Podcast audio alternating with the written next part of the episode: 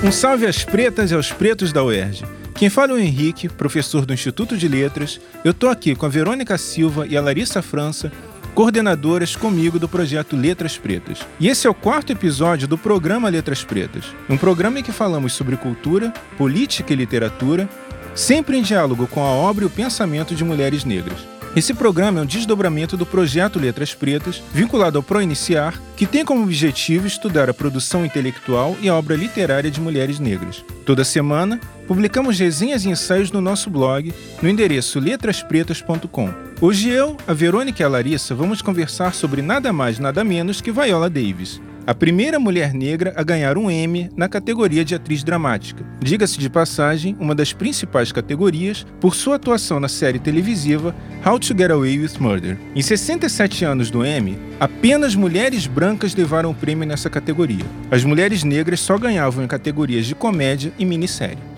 Mas antes de falarmos sobre essa potente atriz indicada três vezes ao Oscar, acho importante contarmos um pouco de sua trajetória no mundo cinematográfico até chegar a esse lugar. Viola nasceu na fazenda de sua avó, na Carolina do Sul. Teve uma infância de muitas dificuldades, mas as coisas começaram a melhorar quando, na escola, descobriu a paixão pelos palcos. O talento e excelência sempre foram características determinantes para o seu sucesso ganhou destaque na Broadway, onde conquistou dois prêmios Tony e estreou nos cinemas.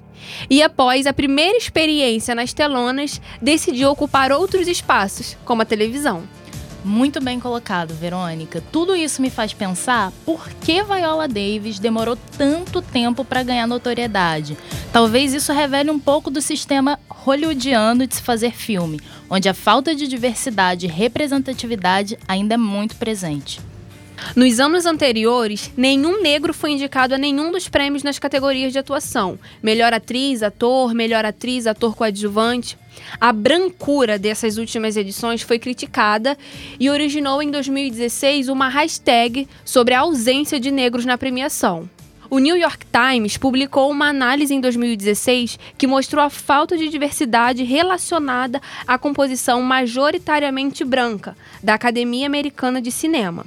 São eles quem escolhe as indicações e os vencedores. Entre mais de 5 mil membros, representantes dos vários segmentos da atividade cinematográfica, apenas 2% eram negros. Depois de muitas manchetes negativas sobre a falta de representatividade, fica evidente um esforço de mudança. Antes do anúncio dos indicados, já se falava que em 2017 a premiação buscaria não repetir a ausência de artistas negros de anos anteriores. Mas a gente ainda precisa questionar se a indústria cinematográfica realmente está mais sensível e coerente em relação à diversidade. É, o problema de representatividade em Hollywood é algo interseccional. Nós precisamos de mais mulheres, mais imigrantes, mais pessoas de todas as cores, capacidades físicas, identidades sexuais, classes e experiências, contando suas histórias, para chegar um pouco mais perto de refletir essa diversidade para os espectadores, numa tentativa de contemplá-los também. A indústria do entretenimento precisa incluir mais artistas de todas as origens. Pois é. Ao mesmo tempo que denunciamos as estruturas racistas, também comemoramos os avanços que obtemos. E que vitória foi ver Viola Davis vencer como atriz coadjuvante e assim se tornar a primeira atriz negra a ser indicada três vezes ao Oscar.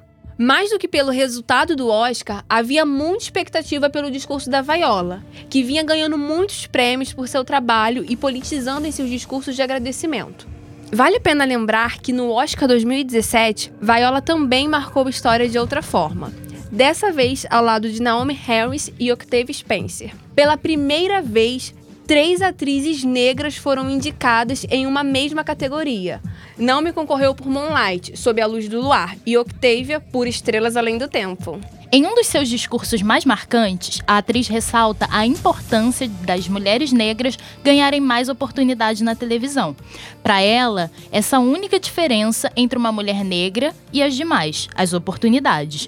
Como uma mulher negra vai disputar um prêmio de tanto destaque se ela simplesmente não está atuando em um papel de destaque? Essa é uma discussão necessária que precisa ser feita. Onde estão as mulheres negras desempenhando papéis principais nas séries de TV? E quando olhamos para o Brasil, nosso cinema também não coloca mulheres negras nas telas do cinema. Segundo uma pesquisa da nossa universidade, a UERJ, elas não estão presentes na frente e atrás das câmeras, mesmo sendo a maioria da população feminina. Atrizes negras representaram apenas 4,4% do elenco principal dos filmes brasileiros. Nas 218 produções nacionais lançadas no período, negras não dirigiram ou escreveram qualquer uma delas. Para arrematar nossa reflexão, eu deixo um pequeno trecho do discurso da Vaiola, que nos ajuda a ter um outro olhar sobre essa questão.